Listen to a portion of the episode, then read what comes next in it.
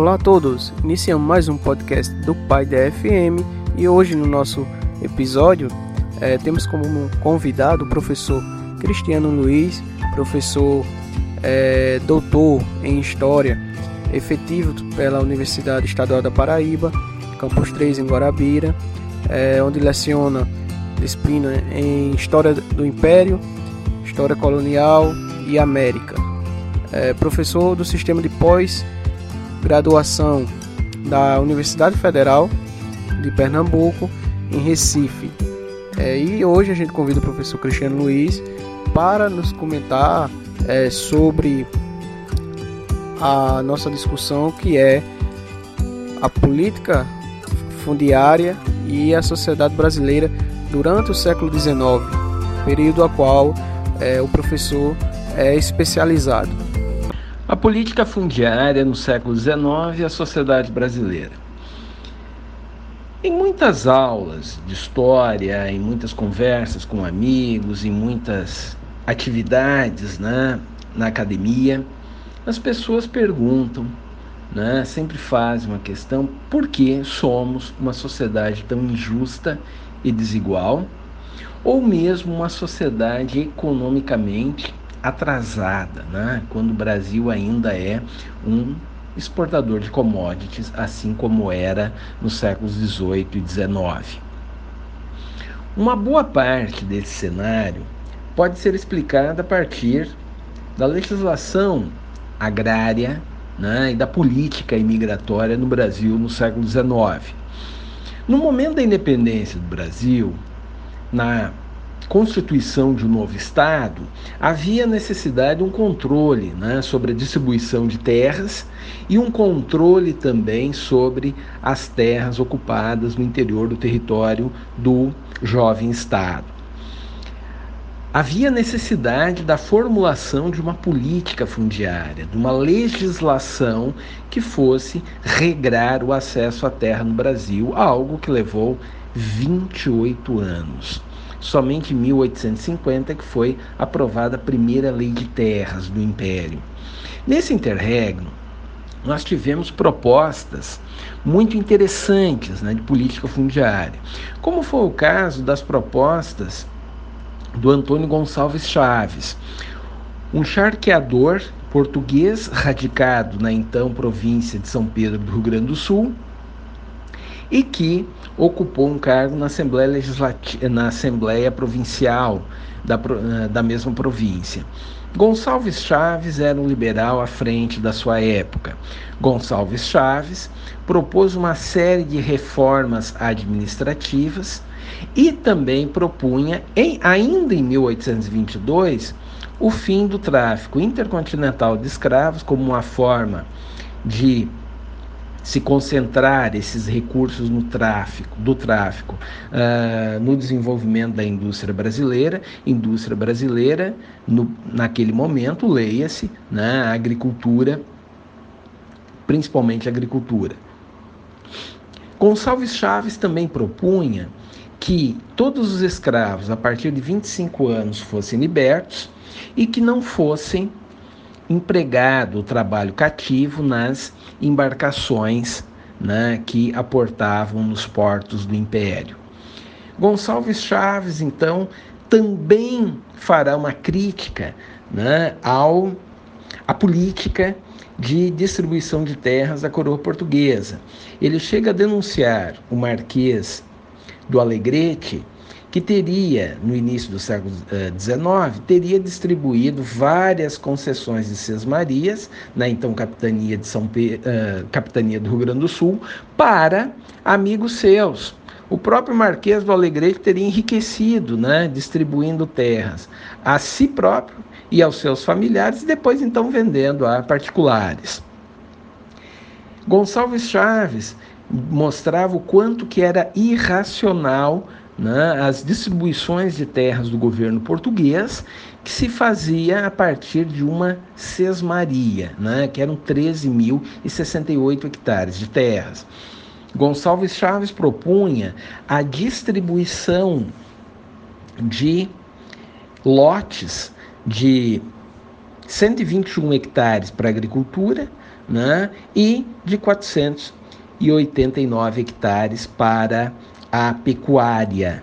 Acima dessas extensões, então, quem tivesse o desejo de incorporar mais terras, né, de se apropriar de mais terras, teria que pagar aos cofres eh, do jovem império. E isso faria, então, com que o governo imperial né, arrecadasse o maior volume de recursos. Gonçalves Chaves também propunha que, em municípios onde não houvessem mais eh, terras devolutas, que se que se chegasse a um acordo com os fazendeiros, né, desapropriando um sexto ou um décimo das fazendas, para que então eh, a Câmara pudesse revendê-las a, a pequenos é, a, a, famílias livres interessadas na agricultura, né, na exploração desses lotes. Né, isso para se pagar ao longo de 10 anos. Então você já tem um primeiro projeto, né, um projeto bastante contundente para que se flexibilizasse a concentração de terras no Brasil, para que houvesse uma distribuição mais racional e a partir disso então você conseguir né, atingir uma maior produtividade dessas terras, uma maior distribuição de rendas e, com isso, claro, uma exploração mais racional né, da terra no Brasil e, com isso, então, desenvolvendo muito mais o comércio por um maior volume de produção. E isso aliado à questão da escravidão, que Gonçalves Chaves dizia que a escravidão era um atraso, na medida em que um número gigantesco né, de homens e mulheres não tinham estímulo econômico algum para produzirem. Então, segundo ele, o escravo produzia o mínimo que podia e consumia o máximo também que assim o permitisse. Então, segundo ele, né, o fim progressivo da escravidão com um melhor sistema de distribuição de terras possibilitaria então um melhor desenvolvimento do Brasil. Mas Gonçalves Chaves era um homem à frente de seu tempo. Na, no primeiro reinado no Brasil, as suas ideias eram vistas como radicais, embora nada mais, nada menos do que liberais. Né? Mas então ele não encontra eco né, na primeira Assembleia Constituinte, nem depois na Câmara e nem no Senado do primeiro reinado. Bom, ao, uh, ao mesmo tempo, né, ainda no primeiro reinado, contemporâneo a Antônio Gonçalves Chaves, embora suas proposições tenham saído alguns meses mais tarde, José Bonifácio de Andrade Silva propunha uma colonização também mais efetiva a partir da distribuição gratuita de pequenos lotes de terras, né?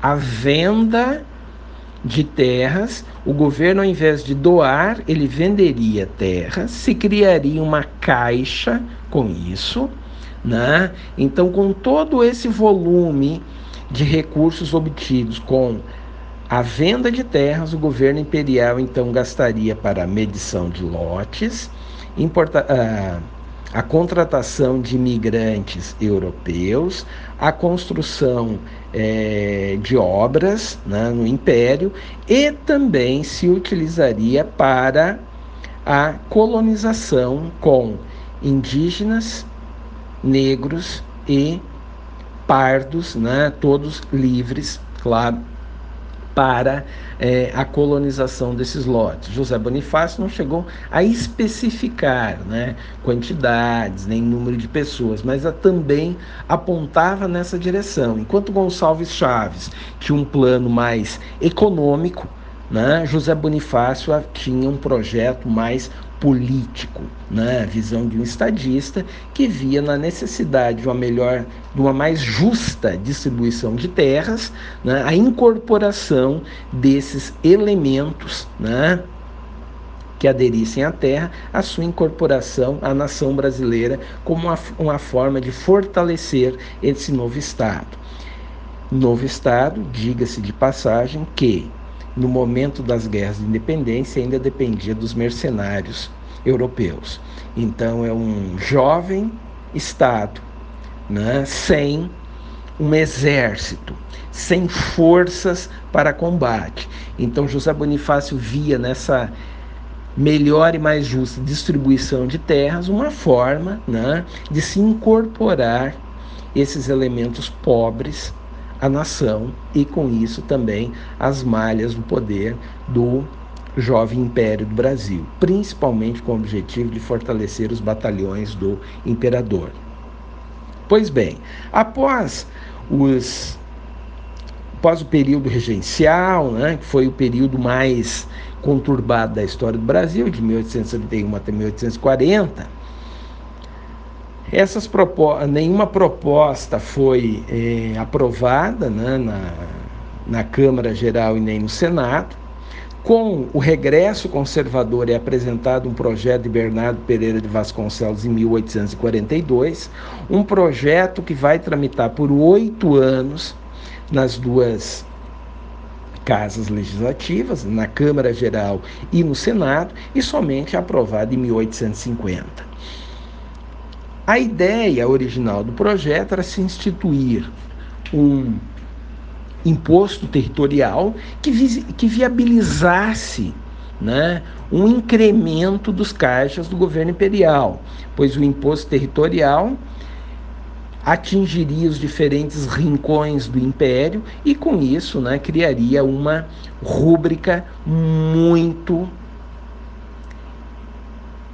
muito grande, né, na medida em que poderia se arrecadar aumentar em muito as arrecadações.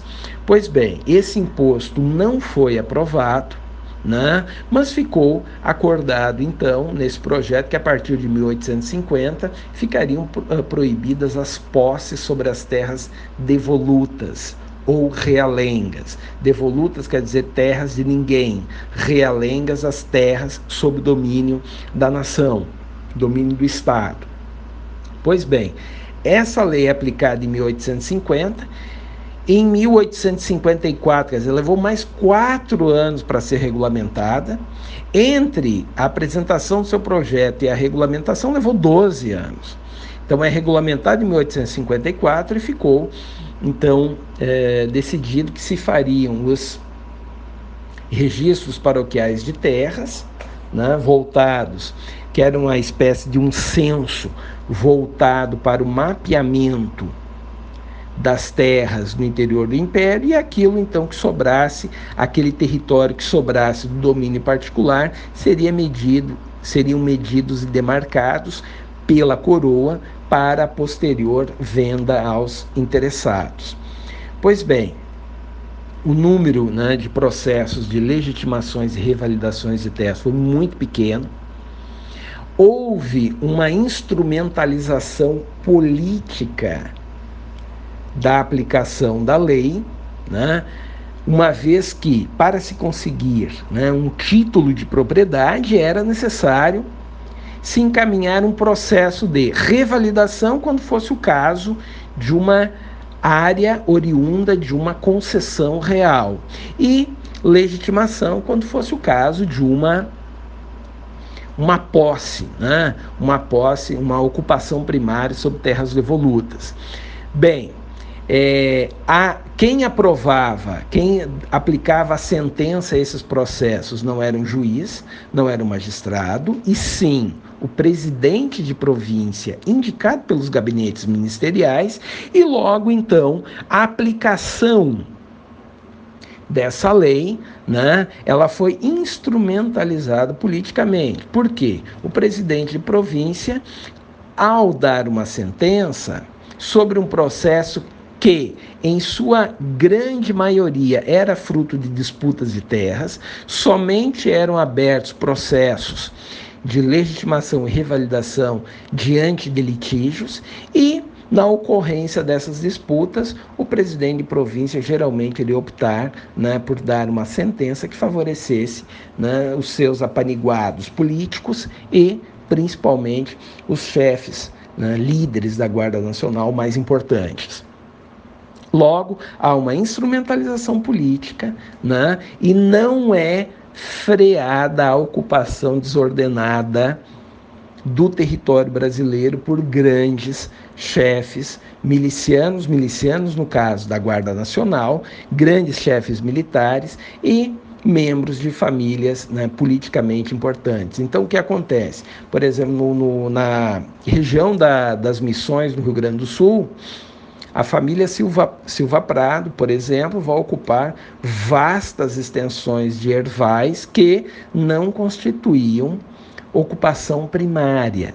Né? Então, são milhares de hectares que uma única família vai se apropriar, como é, mostrei em minha tese de doutorado. Bom, além do Silva Prado, você tem a família Rodrigues da Fonseca, o Barão do Ibicuí e assim por diante.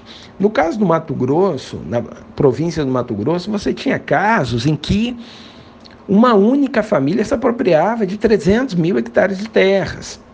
Então, a lei de terras, ao ser instrumentalizada politicamente, ela é utilizada enquanto uma barganha junto aos terratenentes locais e não freia essa é, apropriação abusiva. Por outro lado, ela cria, sim, um freio à colonização, né?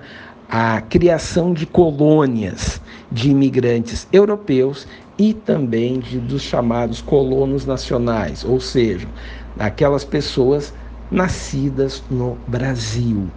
Então, o que acontecia? O preço cobrado, né, instituído na lei de terras, era muito alto, era muito mais cara a terra no Brasil do que nos Estados Unidos, onde a sua lei de terras de 1862 previa a concessão de terras a colonos né, um quarto das terras dos, dos, dos novos distritos eram destinados à concessão.